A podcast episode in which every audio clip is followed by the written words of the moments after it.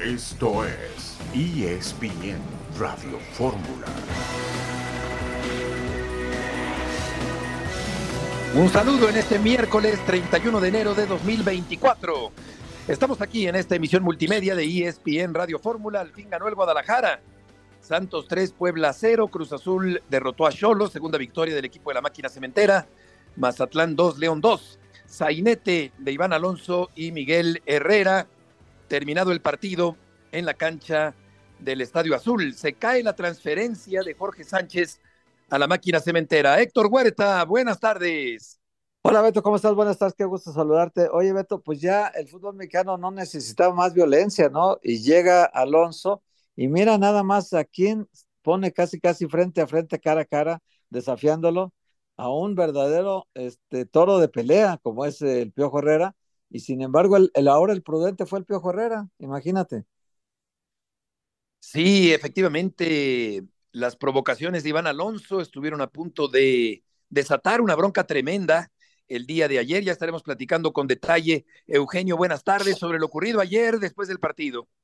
Es correcto. ¿Cómo estás, Beto? El abrazo para ti, por supuesto, para, para Héctor. Pues sí, es muy lamentable, ¿no? Que la Liga MX, cuando da la nota, sea nota negativa. Y por ahí debe de haber alguna nota positiva que compartir, pero tristemente eh, se dan más las, las negativas de una liga en muchos sentidos, eh, opinión personal, a menos. Vamos a platicar de eso, obviamente, el América, Leo Suárez prácticamente con un pie en Pumas, creo que le viene bien este refuerzo, mucho de Chivas y en el fútbol internacional ganó el Barcelona y bueno, es una buena noticia para Xavi, aunque ya anunció que se va a terminar la temporada. Hoy ganaron 1-0 a los Asuna con gol de Víctor Roque. Víctor Roque es el refuerzo brasileño jovencito, ¿no? Que llegó apenas esta temporada. Y con Víctor Roque, pues a ver si si el Barcelona empieza a encontrar el gol, ¿eh? porque Lewandowski está negado de meter goles en esta temporada. Es correcto, es correcto. Y, y bueno, hay demasiada presión ya en torno al, al equipo, obviamente el entrenador, eh, cosa rara, ¿no? Eh, anunciando que se va, y no digo que esté mal que se anuncie, sino las razones por las cuales está anunciando, ¿no? Que es la gran presión que hay sobre, sobre su espalda. Eh, Héctor, el Madrid jugará frente al Getafe el día de, de mañana y en este momento está jugando el Atlético de Madrid frente al Rayo Vallecano, van uno a uno al medio tiempo. Exactamente. Dale, Beto, dale. Aquí estamos, salimos un momentito del aire, eh, pero aquí seguimos diciendo también. Hoy juega el eh, Atlas, Beto, no te olvides, hoy juega el Atlas. Correcto. Eso Visita Pachuca. eso es importante a las 7, eh, frente al Pachuca, Héctor, en un partido que puede ser interesante, y Universidad de Caxa a las 9 de la noche en Ciudad Universitaria. Ya te platicaré algunas cositas que pasaron ayer en el estadio de Chivas. Me tocó ir, tenía mucho tiempo que no iba y me tocó ir. Está eh, la gente metidísima, Beto, con Chivas. La chicharomanía está todo lo que da. Eh, la esperanza de la gente ahorita ya es que con el chicharito el, el equipo empiece a, a, hacer maravillas y sea campeón. Ah, pero y el antiamericanismo lo están reviviendo, pero con ganas, ¿eh? porque se ve que a los Chivas les dolió que el América fuera campeón de este torneo. Se ve que les dolió hasta el alma. ¿eh? Oye, y al igual que el Chiverío y que la gente que le va a Chivas, también eh, Chicharito Eugenio está todo lo que da, eh, desatado en las eh, entrevistas, con groserías, con un verbo fácil, pero también intolerante, como pasó con Toño Moreno, que le hizo una pregunta muy tranquila, muy normal. De hecho, eh, una pregunta favorable, digamos, eh, y, respondió con intolerancia y con hartazgo y con fastidio Chicharito Hernández.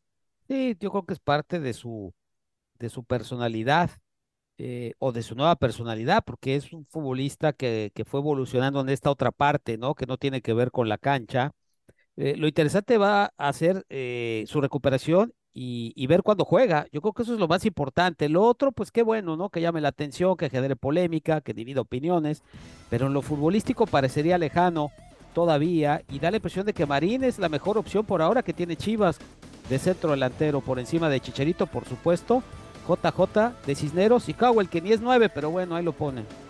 Oye, Pavel Pérez, que hace una maniobra excelente también el día de ayer en el partido de Guadalajara. Volveremos enseguida con información de la máquina cementera.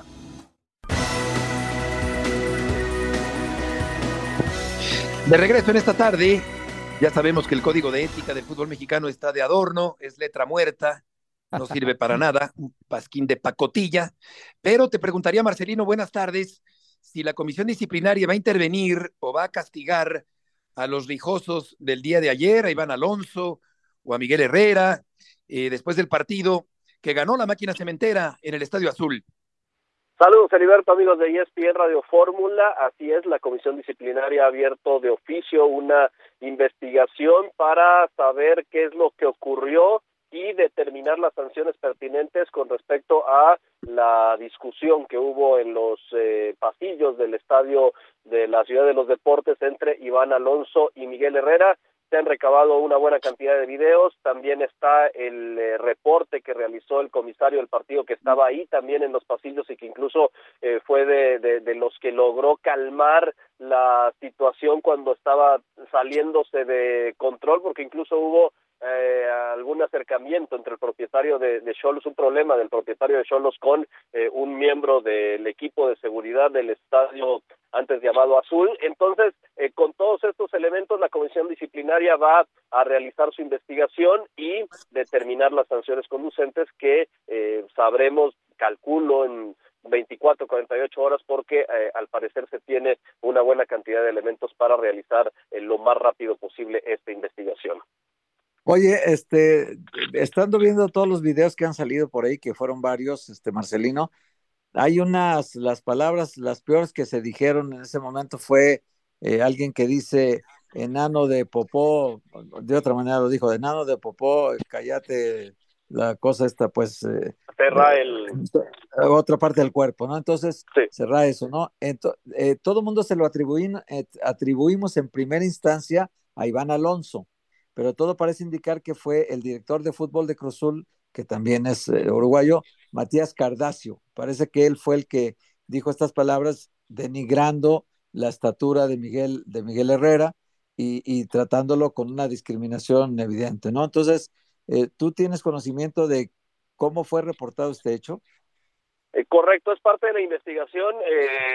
como bien dices, en los videos se alcanzan a escuchar, pero no se distingue eh, quién fue el que profirió esos insultos, pero se escucha el acento, se escuchan las palabras, se escuchan los insultos y es ahí en donde estaban Iván Alonso y Martín Cardaccio. Entonces también esto es parte de, de, la, de la investigación y es parte de lo que va a ser reportado y sancionado por la comisión disciplinaria. Todo eso ya está en, en el expediente que se va que se va a investigar y también tomando como referencia, obviamente, el, reporte del comisario que, estuvo eh, muy atento a lo que ocurrió durante durante todos estos hechos, pero también está contemplado dentro de la investigación y, y los actores principales de esta investigación son Iván Alonso y Martín Carbacho y evidentemente del otro lado eh, Miguel Herrera también también se le se, se, investigará cuál ha, cuál ha sido su acción, cuál ha sido su su reacción y, se, se, determinará lo lo que lo que crea conveniente la comisión disciplinaria.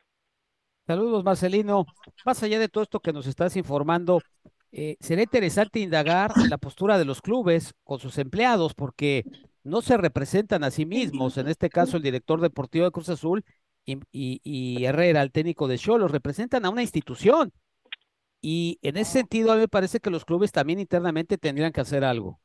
Claro, de hecho, en el, caso de Cruz Azul sí eh, se, se está analizando la posibilidad de realizar una investigación interna para determinar si eh, Iván Alonso también sería acreedor a una sanción interna por parte del club, independientemente de la que eh, resultara de la comisión disciplinaria. Y por lo que sabemos, en el caso de Miguel Herrera, al parecer, por la reacción que tuvo, eh, solo lo estaría respaldando y, y no habría mayor tema para para ellos, eh, eh, eso es lo que sabemos, que, por parte de Cholos hacia Miguel Herrera no habría ni una investigación ni alguna sanción porque consideran que, que no rebasó los límites ni eh, rompió algún algún reglamento interno. En el caso de Cruz Azul, sí se, sí se ha procedido, se está procediendo a una investigación eh, independiente de la de la comisión disciplinaria.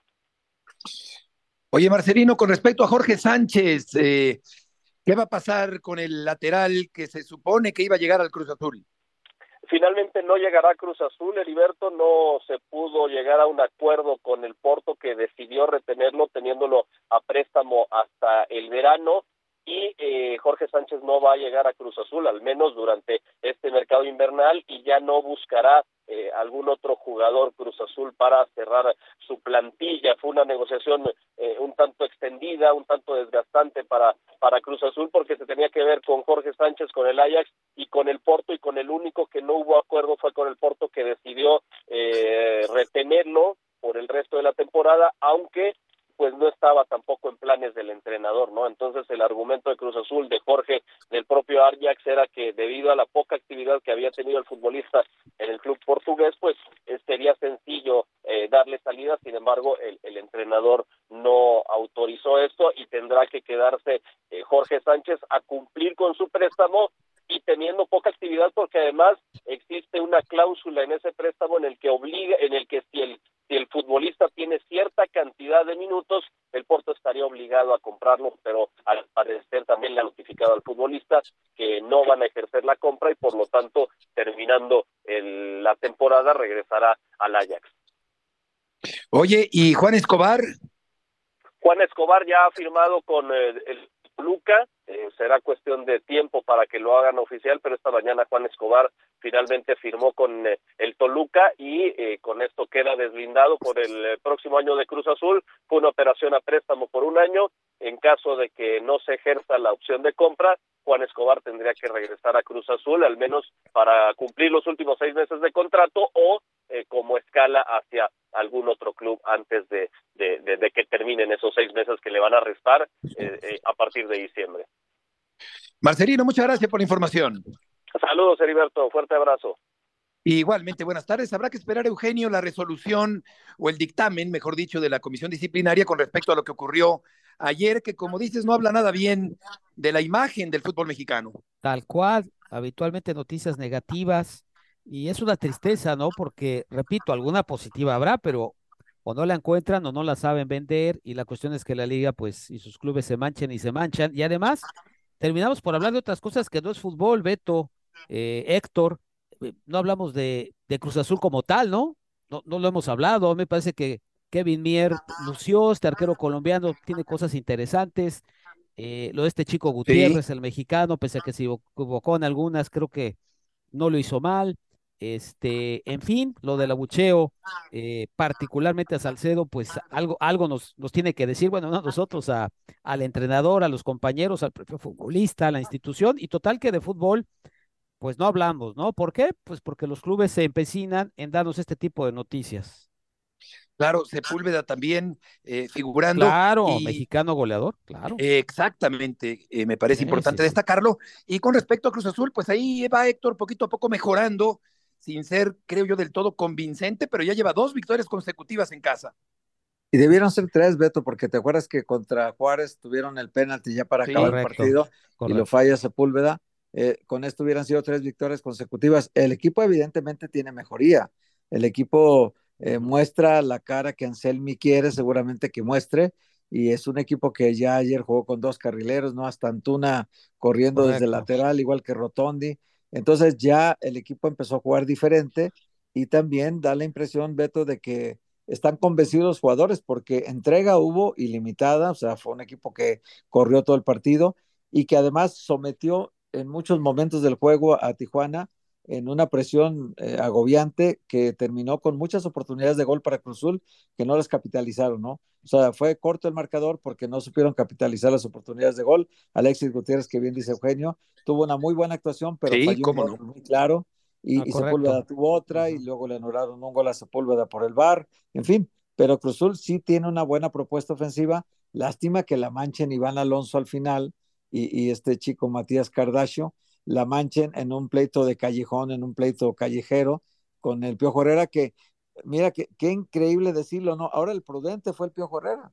Es increíble decirlo ahora porque es de sangre caliente, lo conocemos, Beto, y no le rehuye a los trancazos, sí. ¿eh? Y estuvieron muy cerca de una provocación porque se toca, tuvieron contacto físico los dos, no, no, no empujándose, pero uno lo sujetó de la espalda, el otro le retiró la mano y estuvieron ahí jaloneándose. Entonces, sí, sí creo que aquí el imprudente fue totalmente, y además, ¿qué hacía en el vestidor Iván Alonso? No es una zona del director deportivo, Beto, es una zona del entrenador de fútbol, sí. sí. Entonces, lo pueden castigar más por estar en una zona que no le corresponde que por el incidente en sí, porque en realidad no hubo bronca, porque hablan de un reglamento para broncas, pero pues bronca no hubo. Hubo una disputa verbal ahí entre, entre varios integrantes del cuerpo, del cuerpo directivo de Cruzul con el técnico de Cholos, ¿no? Efectivamente, eh, pues eh, habrá que ver qué, qué, se determina por parte de la comisión disciplinaria. Efectivamente, Miguel le detiene el brazo en varias ocasiones a el eh, técnico, quiero decir, al director deportivo del equipo de Cruz Azul. Había muchísimas cámaras, hay una gran cantidad de videos, distintos ángulos, el audio se escucha perfecto y aunque Iván le decía que se fuera a otra parte a hablar, pues era imposible salir de esa trampa en la que se convirtió con tanta gente y el pasillo es muy estrecho ahí en el Estadio Azul el día de ayer. Vamos a hablar del Guadalajara, un partido intenso, interesante, sobre todo una primera parte muy movida. El día de ayer termina ganando el Guadalajara, el equipo de Fernando Gago, primer triunfo de Gago como técnico del equipo rojo y blanco. Volveremos enseguida. Huerta, Díaz y Murrieta en esta tarde en la emisión multimedia de ESPN Radio Fórmula.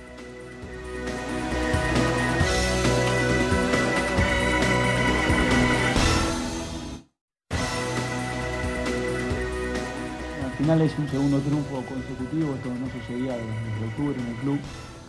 Creo, que también tiene un, un, efecto emotivo también en el plantel que se necesitaba eh, tener la primera victoria. Por ahí el análisis del partido, creo que, que en líneas generales el partido estuvo bien, con más dominio de, del rival, nos posicionó en unas situaciones para jugar en, en una zona que por ahí no lo queríamos jugar, sí lo queríamos jugar un poquito más bajo, eh, en una zona media, para tratar de generar esa, esas pérdidas y desde ahí tener ataques como, como tuvimos posibilidades de eso. Eh, es un, equipo que está trabajado, que tiene, tiene funcionamiento y la verdad que por momentos tenía el dominio del partido y tenía dominio de balones. Y después nos fuimos acomodando, fuimos entendiendo situaciones del partido donde lo teníamos que jugar, nos pusimos en ventaja, nos empatan muy rápido, eh, y después en el segundo tiempo eh, creo que tuvimos más espacios para poder jugarlo, que deberíamos haberlo jugado más, pero, pero me gustó el equipo. Me gustó y también es como te digo, creo que necesitamos la primera victoria y ese aspecto emocional también tiene esa cierta, eh, notoría en el partido porque estaban los chicos con la, con la necesidad de ganar. Tiva sí, Tiva tiene una fractura, lamentablemente, así que esperaremos el parte médico, veremos todo cómo como son los, los tiempos. Eh, es una lástima porque estaba en, muy buen nivel, estaba consolidándose también dentro del grupo, también es muy importante. Pero bueno, lo esperaremos y trataremos de el que ingrese, de que tenga la mejor, las mejores herramientas, la mejor posibilidad para que el equipo no lo sienta malestar estomacal eh, y decidí no tenerlo en cuenta porque necesito a todos los jugadores al 100% y era muy cerca del partido, entonces eh, preferí cuidarlo hoy para, para tenerlo para los partidos que vienen.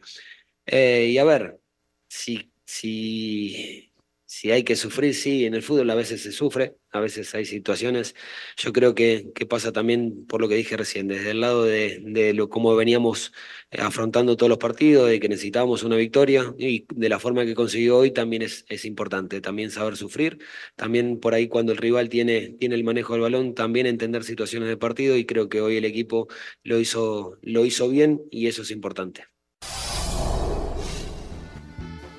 La voz de Fernando Gago, el técnico del equipo del Guadalajara. Buena victoria del equipo de las Chivas. La acción de la fractura del Tiva Sepúlveda es un tanto absurda, Héctor, porque el tiloncito eh, no mide, no se hablan, eh, choca fuertemente el hijo del tilón Chávez con Sepúlveda y el Tiva saca la peor parte con una fractura de pómulo. Sí, sí, sí, fue muy imprudente. Este, bueno, eh, está muy acelerado el hijo del tiloncito, el tilón, pues. Esa es la palabra está muy acelerado, está muy revolucionado, es muy joven, tiene, tiene 20 años me parece, y es un chico que tiene muchas condiciones, Beto. Es, es un lateral muy, de muy buena calidad, va muy bien al ataque, no es tan certero cuando defiende. Si tú te fijas, el primer gol que lo estrella él mismo en el poste, en su propio poste, y luego le contrarremata a Marcel Ruiz en el área, sí. Eh, fue un error de él, claro, y el segundo gol se lo hacen exactamente en la zona de marca de él. Es decir, fueron dos descuidos de él que provocaron los goles del Toluca, pero en lo general, Beto, yo estuve, te digo, en el estadio Akron, hacía rato que no iba, y, te digo una cosa, está la gente metidísima con las chivas, ¿eh? metidísima. O sea, la, la afición está, fueron, fueron 35.998 aficionados ayer con boleto pagado, más los que estábamos ahí de colados en los palcos, pero sí era una, una entrada muy buena, todo el partido apoyando al equipo, la gente muy, muy metida. En las pantallas del estadio pusieron tres o cuatro veces la imagen, la imagen de Chicharito en un palco, viendo el juego, y, y cada que se lea la imagen la gente se alborotaba completamente, y, y hay mucha expectativa, muy alta la expectativa del Chicharito, ojalá no, no, no caigan en un desánimo si las cosas no se dan, porque hay que ver básicamente cómo está de la rodilla, Beto, porque de ánimo sé que está muy bien, que quiere hacer grupo, se vino en el camión del hotel con ellos, estuvo con ellos acompañándolos, eh, en el vestidor habló también con los muchachos, entonces sé que está muy metido Javier, pero el problema es saber cómo le responde la rodilla. Claro, expectativa tan y es grande. que es peligroso. Claro, es, es, es grande, porque esos que te aplauden hoy son los que te van a buchar mañana cuando no juegues o juegues Así es.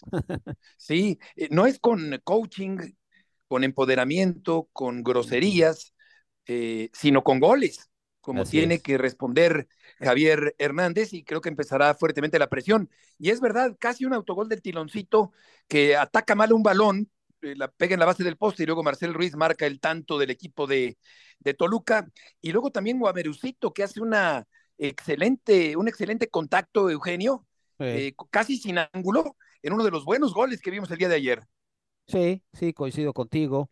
Eh, digo, estuvo Héctor en, en, la cancha y eso es diferente a verlo por televisión o ver resúmenes. Sí. A mí me pareció que fue medio circunstancial el triunfo de Chivas. Creo que el primer gol no debió contar. Creo que tuvo sus chances también para, para ganarlo el, el Toluca. Lo gana bien al final, no estoy diciendo que es injusto, pero nos podemos engañar fácilmente. Creo que eh, Chivas tiene eh, interesantes eh, maneras de atacar. Creo que su recuperación de balón no es buena, opinión personal. Eh, que abajo tiene cosas que resolver.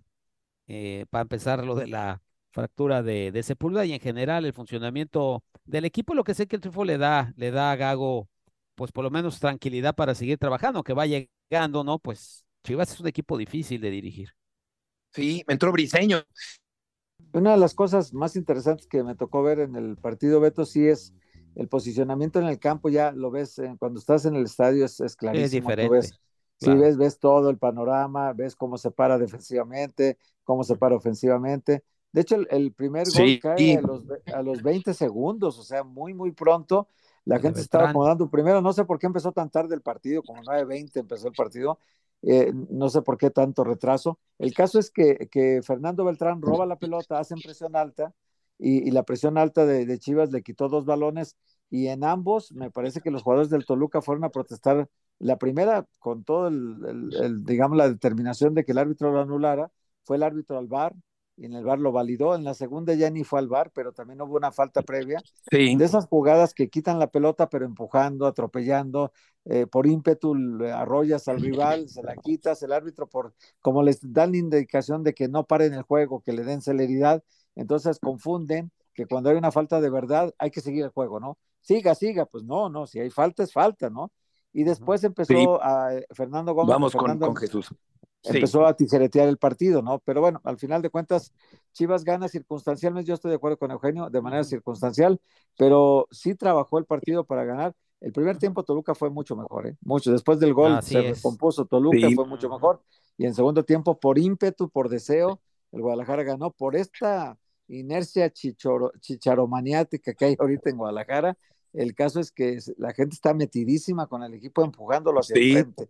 Y cada acción con... hacia el frente se alborota la gente, ¿no? Adelante, Jesús, gusto en saludarte.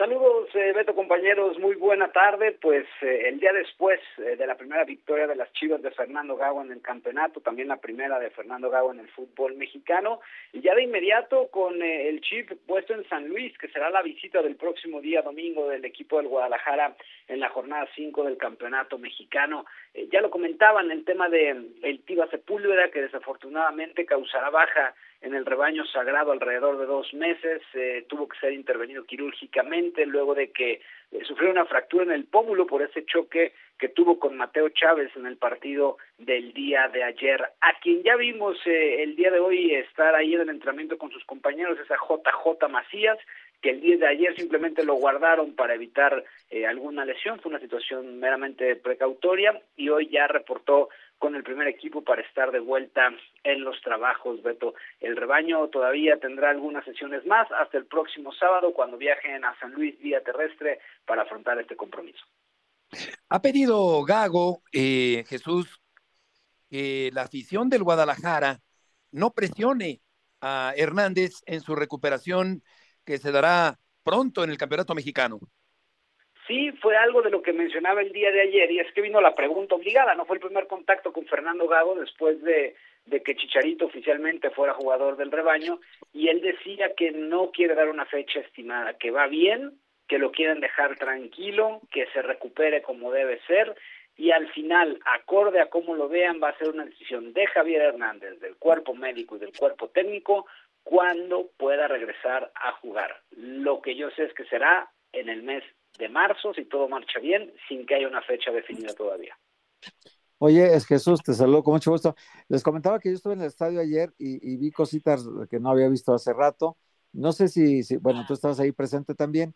Te diste cuenta de que cada que aparecía en la pantalla del estadio Chicharito Hernández en el palco, la gente se alborotaba de una manera estruendosa, lo hacía sentir en el estadio. ¿No te parece que la expectativa de Chicharito está altísima con la afición?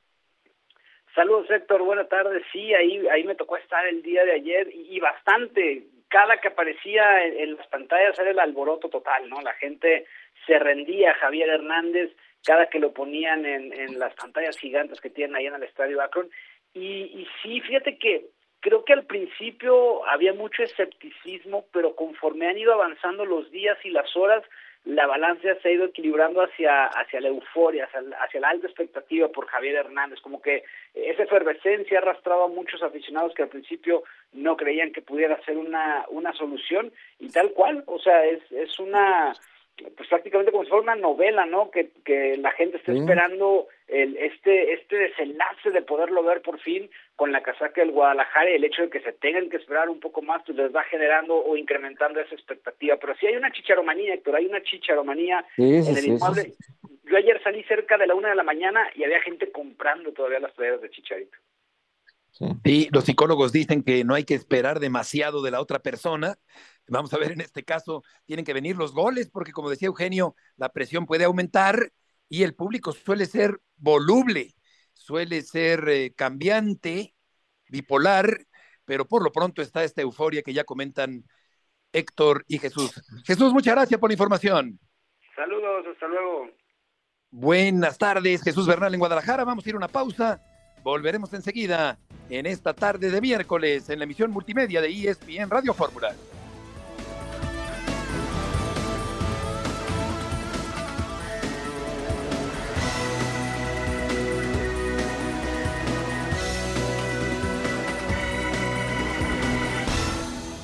Pasión, determinación y constancia es lo que te hace campeón y mantiene tu actitud de ride or die baby. eBay Motors tiene lo que necesitas para darle mantenimiento a tu vehículo y para llegar hasta el rendimiento máximo. Desde sobrealimentadores, sistemas de sonido, tubos de escape, luces LED y más. Si buscas velocidad, potencia o estilo, lo encontrarás todo en eBay Motors. Con más de 122 millones de piezas, siempre encontrarás justo lo que buscas. Y con Guaranteed Fit de eBay, tienes la garantía de que tu pieza quede perfectamente a la primera o se te devuelve tu dinero. Porque con eBay Motors, quemas llantas y no tu dinero. Con las piezas que buscas, a los precios que quieres, tu auto se convertirá en el MVP que te dará el triunfo. eBay Motors. ebaymotors.com. Solo para artículos elegibles se aplican restricciones.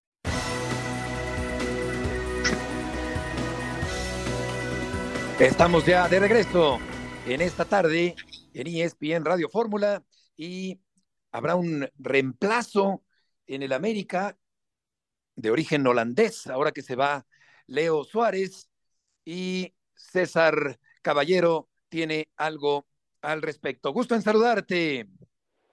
Hola Beto, ¿cómo estás? Qué gusto saludarte. Así es, el mercado de fichajes se ha movido intensamente en las últimas horas en el nido de Cuapa antes de que termine el día de mañana por la tarde cuando ya oficialmente termina el periodo para hacer movimientos. Hoy Leonardo Suárez todavía estuvo presente en el campamento americanista, sin embargo es cuestión de tiempo y de mínimos detalles para que pase a ser jugador del conjunto de los Pumas de la universidad. Se va a marchar en una venta definitiva, va a firmar un contrato hasta diciembre del 2026 y es nada más cuestión de tiempo para que se haga oficial el fichaje del argentino con el conjunto de Pumas. El día de hoy todavía trabajó con la plantilla americanista, sin embargo lo que me dicen las fuentes al interior del club es que es solamente cuestión de tiempo para que ya esto se pueda cristalizar. En su lugar se va a liberar una plaza de no formado en México, la cual está América muy cercano de cubrir con el holandés eh, Javairo Bilrosun.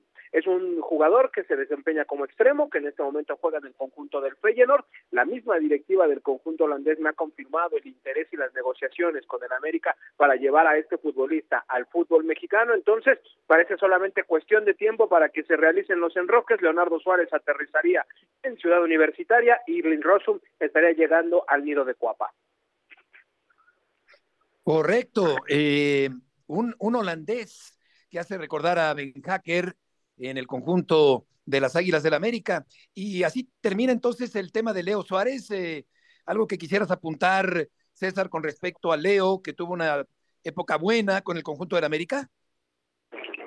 Sí, sí, lo más, lo más seguro es que ya termine la etapa de Leo, porque se estaría marchando en una venta definitiva. Lo que yo sé es que Leo no estaba muy convencido de abandonar al conjunto americanista, sin embargo, así lo ha decidido la directiva de las Águilas el que ya tome un nuevo camino. Eh, este futbolista Dil Rosum es un tipo que ya había observado Andrés Jardine y en América también le quería dar eh, la oportunidad a Andrés de traer un refuerzo de su elección después de haber ganado el título. Había forzosamente que liberar una plaza de extranjero. Estaba la situación de Brian Rodríguez a la Fiorentina, se cae de último momento y Leo eh, Suárez termina siendo una víctima colateral de esta situación y es el elegido para salir del conjunto eh, americanista. La buena noticia para Leo Suárez es que Gustavo Lema, el técnico de los Pumas, fue el que lo pidió, entonces seguramente tendrá oportunidad de jugar con el conjunto universitario. Vamos a ver cómo le va a Leo Suárez, que cuando salió del América la primera vez para marcharse a Santos, la verdad es que hizo muy bien las cosas con el conjunto lagunero.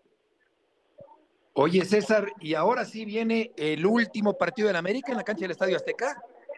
Sí, sí, sí. El próximo fin de semana, frente al conjunto de los Rayados de Monterrey, será un partido especial. Vuelve el Tan Ortiz al Estadio Azteca, esta cancha donde tuvo muy buenos resultados con el conjunto de la América. Al final de cuentas no se le dio el título de liga, pero hizo muy bien las cosas. No sale de la mejor manera también el Tano, pero bueno, será un partido con mucho morbo desde ese punto de vista. Y vamos a ver qué es lo que presenta el América. Por segundo día consecutivo, su delantero, Henry Martín, no pudo trabajar con el resto de sus compañeros. Presenta una lesión en el tobillo derecho, incluso incluso está utilizando una bota ortopédica en estos días. Lo que me han dicho es que es muy probable que esté descartado para el duelo frente al conjunto regiomontano, así que ahí Andrés Jardine tendrá que hacer algunas modificaciones para medirse al cuadro de Rayados, que más allá de todo lo que podamos decir, tiene una de las plantillas más poderosas del fútbol mexicano.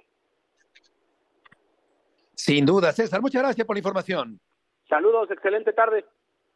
Igualmente, buenas tardes. Dilrosun se apellida este holandés, eh, Eugenio, que viene al conjunto de las Águilas del la América del Feyenoord. Es correcto, es un, es un extremo, es un futbolista con cierta habilidad, no muy alto, unos 75 de estatura, tiene 25 años, nacido en Ámsterdam, y bueno, es una apuesta interesante, ¿no? Trae jugadores eh, de Europa y de equipos medianamente eh, conocidos, hay que ver si se adapta al fútbol mexicano, no recuerdo muchos holandeses en la Liga Mexicana, Recuerdo uno en Veracruz, previo a que descendiera, en el 98, Romeo Guden, muy bajito, extremo, y, bueno, no, no son jugadores que vengan mucho por estas tierras, es la verdad. Oye, vino un este, holandés en los 70 que resulta que jugaba eh, hockey sobre pasto y, ah, lo trajeron a México ah, y, y, se convirtió en futbolista Gilquema, Gerard Gilquema, que jugaba en el Atlante Rafael Puente sabe esa historia que es, tragicómica, simpática, pero también eh, alarmante de un jugador que ni siquiera era un profesional del fútbol soccer y llegaba al fútbol mexicano Héctor en los años 70. Sí, sí, sí, me acuerdo porque fue muy anecdótico este chico. Un rubio.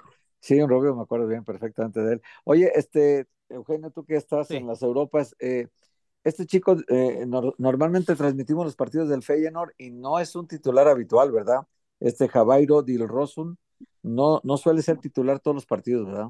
Correcto, tiene un gol y ocho intervenciones, 312 minutos. No, el torneo anterior jugó casi 2.000 minutos, lo hizo bastante bien en el año del campeonato del Feyenoord de, de Rotterdam. Él jugó varios años en el Hertha Berlín en la Bundesliga, después lo prestaron al Girondard de Bordeaux y de ahí pasó al fútbol de los Países Bajos, que es un fútbol en donde hay tiempo y hay espacio para jugar. Es una liga de segundo nivel europeo. No la estoy menospreciando, no, se vayan a confundir, pero, pero es una liga en donde es más fácil hacer goles que en otras ligas de primer nivel. Ojalá, repito, se pueda adaptar rápido a la liga mexicana, que no es fácil por los diferentes eh, climas, las alturas, y pues pueda rendir. Yo quiero pensar que ya lo tenían muy visto porque mira que darle las gracias a Les Suárez, digo que bueno por Pumas porque se va un buen jugador, pero como que le surgía la plaza, ¿no? Sí, porque la verdad, eh, cada que entra Suárez es muy buen elemento para el América. ¿eh? Sí, Yo, sí, estoy. Leo estoy Suárez mejoró mucho cuando fue prestado a Santos y regresó al América. El nivel de él se elevó Sí, creció, y, y era una presión muy fuerte sobre, sobre Cendejas. ¿eh? Cada partido tenía la presión de Leo Suárez, pero bueno, algo tendrá este holandés porque si llega aquí y no da el ancho rápido, Beto, ¿cuántos? eh, acuérdate que el último fue Jansen en Monterrey, ¿no? Vincent Jansen, Sí, jugó. oye, nos recuerda Vicente No, pasó Navarro a Liotard del Puebla en las 74-75 y Van der el Vaya, ya estamos Sí, sí, sí. el Héctor, no sé atrás. si lo recuerdes, Pues sí, eh, y haber estado un vino- ratito nada más. Sí, sí, sí, sí. El último, pues, es Jansen, el más, la referencia más cercana, ¿no? Que, claro. que vino a Monterrey. Ese es el Claro. que todavía está jugando, inclusive en Europa. Pero sí es, eh, es un fútbol eh, que normalmente no, sí exporta muchísimo, pero no a. México. O sea, No, no, y a exporta a los vaya. mejores jugadores, a sus mejores Reclutas, sí. talentos, no a los que no Claro. juegan, no a Son los que no juegan. cazatalentos ellos naturales, son los Ah, es clubes. ellos. correcto. Lo interesante aquí creo que es para Pumas, ¿no? Que se abrió la posibilidad de llevar un muy buen jugador. No, Pumas salió ganando falta. con esto, ¿eh? Sale Ahora, ganando, ta- se- seguramente también perdió a Del. Prete, que Del Prete está jugando muy bien con Mazatlán. Sí, con Mazatlán. partidos y se Sí, ve que sí. trae un hambre de hacer goles y demostrar que se equivocó Pumas con él, porque está tomando el control de Mazatlán y de medio campo hacia adelante, por él está pasando todas las jugadas Sí. prácticamente. Oye, eh, y Gignac sigue mal de la panza. Héctor Tello, gusto en saludarte. ¿Cómo estás, Beto? Buenas tardes. Saludo afectuoso para todos.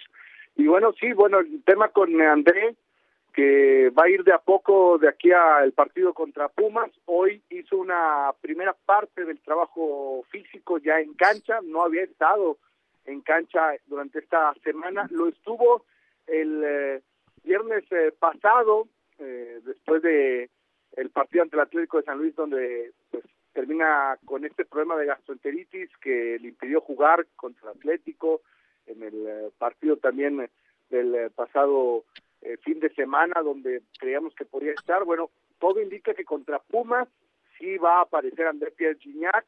Eh, de arranque, quizás esa puede ser la incógnita de si él no está todavía al 100%. Ayer en el día de medios decía, me siento todavía un poco débil si no encuentra esa eh, plenitud de 100% física. Me parece que es complicado verlo de arranque, pero sí ya como una opción para el duelo ante Pumas, que de repaso, Beto, en los números, es el equipo al que más le ha marcado el fútbol mexicano, 17 Sí. tantos desde que arribó a la liga. A lo mejor un cabrito en mal estado. Eh, vamos a escuchar eh, precisamente de- al francés. Los, los del pastor que ya los pida sin cilantro. En San Luis eh, me cayó mal la, la comida. No sé si fue en San Luis o antes de, de despegar eh, para San Luis en el hotel de, de concentración. Eh, es un asco, pero vomité toda la noche. Tuve contractura en toda la caja torácica, eh, pero ojalá y, mañana pueda, este, vemos si, entrenar con el grupo o, o por lo menos en cancha para trotar o, o hacer intermitente o algo así para, para recuperar un poco. Eh, ahorita tenemos una semana larga y, y después vamos por siete otros partidos. Este, nos ha tocado cuatro partidos en dos semanas. Sí, es, está, es pesado, está pesado, pero Tigres este, para competir tiene, tiene el, el plantel suficiente para, para dos equipos, la verdad. Así que eh, jugar es lo mejor, eh, pero cuidarse también. Este, son muchos partidos y, y, hay que hacer este, la mejor recuperación posible para estar listos cada partido tras partido. Es la voz de Gignac cada vez con un mejor español, eh, se le entiende perfectamente. Y si fue en San Luis, no, no fue cabrito, sino una enchilada potosina, quizá. El punto, querido Héctor eh, Tello, es que todavía no está listo, pero dices que ya pronto va a aparecer el francés. Eh, de entrada ya hizo parte del trabajo físico, Beto, el día de hoy en, en, el entrenamiento y seguramente el día de mañana en un trabajo más de, de, fútbol, quizás haga el interescuadras ya eh, Siboldi para el partido de este fin de semana. Podremos tener ya una idea de si lo contempla o no de arranque para este partido, pero sí ya con la disposición de reaparecer el delantero francés que se ha perdido los últimos dos juegos, que hablaba un poquito de esa eh, de esa mentalidad de regresar a un mundial de clubes, dice que quieren la, la revancha, recordemos que en 2021 acudieron a una final de este certamen en que ningún equipo de nuestro balompié había estado, la perdieron ante el Bayern Múnich y ahora quieren tener esta oportunidad en el nuevo formato del Mundial de Clubes. Héctor, muchas gracias por la información. Con mucho gusto, Beto. Buenas tardes. Y muchas dosis de omeprazol para Gignac. Con respecto a Leo, Eugenio, ¿qué nos platicas? Eh, bueno, eh, fíjate que lo de Luis Suárez es una condición muy interesante porque evidentemente puede llegar a ser en Pumas y la posición y sus condiciones. Desde el punto de vista donde yo lo veo y lo que alcancé a indagar, es que el chino Huerta se va a ir a Europa. El chino Huerta no va a durar mucho en Pumas, se acaso un torneo más y se están preparando para que Leo Suárez pues sea el, son a las figuras y particularmente la posición de extremo, lo cual me da mucho gusto porque siempre hablamos o recientemente de todos los jugadores mexicanos que se regresan. Parece que el chino se va al viejo continente pronto. Mira, qué, qué bien que lo dices. Y eso es importante porque efectivamente yo creo que estos regresos de varios jugadores mexicanos, Marcelo Flores, Arteaga, por mencionar solo a dos, Héctor, sí. eh, pues tienen que ver estos retornos con una falta de consolidación y de éxito rotundo en Europa.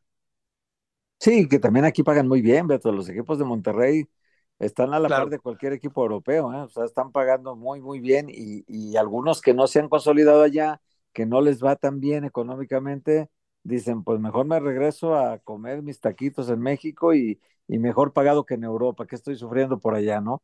Entonces, eh, creo que esa es también una parte que hay que tomar en cuenta. Y el asunto de Leo, de Leo Suárez, ¿cómo lo va a poner Pumas ahorita? En el lado izquierdo el chino Huerta y en el lado derecho Eduardo Salvio, que es el líder de goleo ahorita en el fútbol mexicano. Entonces, eh, de momento, ¿dónde va a entrar de titular, no? Para jugar, solo que juegue atrás del centro delantero, en el puesto que normalmente estuvo usando del prete, que juegue ahí atrás de, de Guillermo Martínez, y ante la ausencia de Funes Mori, que no puede jugar con dos centros delanteros, que sea un cuarto elemento de llegada en el ataque, como una especie de nueve y medio que llaman ahora, ¿no? Yo creo que ahí es donde podría jugar Leo Suárez, porque híjole, viene de suplente en el América y ahora podría ir de suplente a Pumas, sería terrible, ¿no? Claro, no sé si sean rastros o reminiscencias de aquel viejo síndrome del bien recordado Jamaicón Villegas. En la League Cup, eh, ahí se van a enfrentar Gignac y Messi, Eugenio, un, un emparejamiento súper interesante. Sí, cómo no, como no, esto será en el verano. Lo triste es que otra vez el, el, torneo mexicano va a empezar y en la fecha 3 se va a cancelar un mes. Ya vimos lo que pasó, ¿no? El año anterior, que fue terrible en el rendimiento de varios equipos, pero bueno, sí es una buena noticia. Gignac con los Tigres se enfrentarán a este equipo de Miami con Messi, que ojalá juegue, ¿no? Aquel partido, y el Puebla es el otro equipo del grupo. Y para la gente de Chivas van con San José y el Galaxy, también bastante interesante Exacto. duelos. Sí. sí, cómo no. Eh, filtraron el jersey de la selección mexicana como local, desató críticas. Está horrible. El equipo de Mazatlán, sí, empató con León Santos, venció al Puebla, Juárez oficializa la salida de Diego Mejía, ya decíamos que Pachuca va con el Atlas esta noche, Rayado se tomó la foto oficial del clausura 2024, Haaland vuelve a las convocatorias del Manchester City después de 10 partidos, Cristiano está en la parte final de su recuperación y no jugará el partido amistoso contra el Inter de Miami de Messi, Karim Benzema terminará la temporada en el Al Ittihad a pesar de sus deseos de dejar Arabia Saudita este mes, va a salir a subasta la servilleta que cambió la vida de Messi. Eh, por otra parte, la NBA confirma el duelo de triples entre Curry y Ionescu, Luka Doncic y Irving están descartados para el juego de esta noche ante los Wolves. Marc Gasol, oficialmente retirado, ya anunció su eh, retiro, su, adiós de las canchas. Eh, por otra parte, abanderaron a los Venados de Mazatlán, que van a representar a México en la Serie del Caribe, en algunas informaciones del Gotero. Eh, y quedan, pues, si teníamos cuatro, ¿cuántos quedan, Eugenio? ¿Cuántos técnicos mexicanos en la primera división? Tres, pues tres. tres. Es una pena, la verdad, pero bueno, Juárez 3 de 18. decidió darle las gracias a Diego Mejía. Sí, se queda Herrera, de Cholos, Carvajal, que le dieron la chance en Puebla, que medianamente le, le fue bien, y Fentanes en Necaxa, que inició bien. O sea, una este torneo. sexta parte de los técnicos, solo Muy una triste. sexta parte es mexicano. Muy triste. Yo sigo pensando que los clubes tendrían, así como apoyar más fuerzas básicas y promover al jugador mexicano, también de alguna manera sacar técnicos, ¿no? Sacar técnicos, pagarles el curso, sobre todo en Europa, el UEFA Pro, que son dos años, y luego traerlos, ¿no? O ubicarlos en equipos de segunda, de tercera en Europa y luego traerlos a México. Creo que valdría la pena pensar de esa forma. Oye, Beto, y partidos pendientes de la Liga Española que están jugando ahora. Sí. El Barcelona le gana a los Asuna 1-0 con gol de este chico brasileño debutante, de, bueno, no, Víctor Roque, que ya debutó, pero es jovencito. Víctor. Roque llega en lugar de Lewandowski a tratar de hacer goles porque ya a Lewandowski se le secó la pólvora. Y luego Atlético de Madrid en este momento le va ganando al Rayo Vallecano 2 a 1. Acaba de meter un gol al minuto 90 Memphis Depay. Parece que ya está 91 ahorita. Iba empatado 1 1. Entonces ya el, el 2 a 1 de Memphis Depay, el, el otro lo había hecho Reinildo Mondava y Álvaro García había empatado por el, por el equipo de Rayo Vallecano. Mañana el Real Madrid se enfrenta al Getafe y el Real Madrid podría tomar la punta ya de la Liga Española con 22 partidos. Eh, este es un partido pendiente porque estos equipos jugaron eh, la Supercopa en, en territorio del Golfo Pérsico, en Arabia, y entonces eh, suspendieron su partido de la jornada 20 y ya están completando ahorita su, su tarea. Oye, ese chico Roque brasileño tiene 18 años. 18, 18, sí. Sí, Jovencito lo cumplir los contrataron. 19, brasileño, Sí, sí, sí. como bien dice eh, Héctor, de eh, Minas Gerais, de donde venía Spencer Coelho, ¿te acuerdas, Eugenio? Aquel excelente Uf, volante de universitario. no, por supuesto. ¿Quién no se va a Qué acordar? buen jugador. Excelente jugador. Sí, sí, sí, sí, titularazo de aquellos Pumas, ¿no? Y del Atlante, del. Atlante, ahí fue con, con Evanibaldo, con el gran Evanibaldo, fue también ahí a fines de los 70, Spencer Coelho, uno de los grandes brasileños. Y eh, pues ahora que hablamos de universitarios, Héctor Sanabria, no habíamos comentado, emblema, símbolo extraordinario, férreo, defensa, Eugenio del equipo de los Pumas, fallecido esta semana. Sí, caray, que fuera Muy bueno, querido. en la época de Miguel, Miguel Mejía Barón, defensa central de Pumas. Y después Fueron parejas centrales años Sí, y años. Y Genaro Bermúdez y Vázquez Ayala eran los Así laterales. es, era la defensa y, Gonini. y, y Vázquez del Mercado, el portero, ¿no?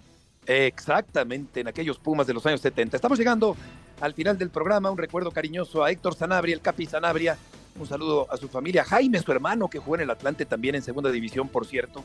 Buen amigo, Barbón, el hermano de Héctor Sanabria. Gracias por acompañarnos. Héctor Eugenio, buenas tardes. Que les vaya muy bien. Hasta mañana. Abrazo a ambos. Hasta luego. Buenas tardes.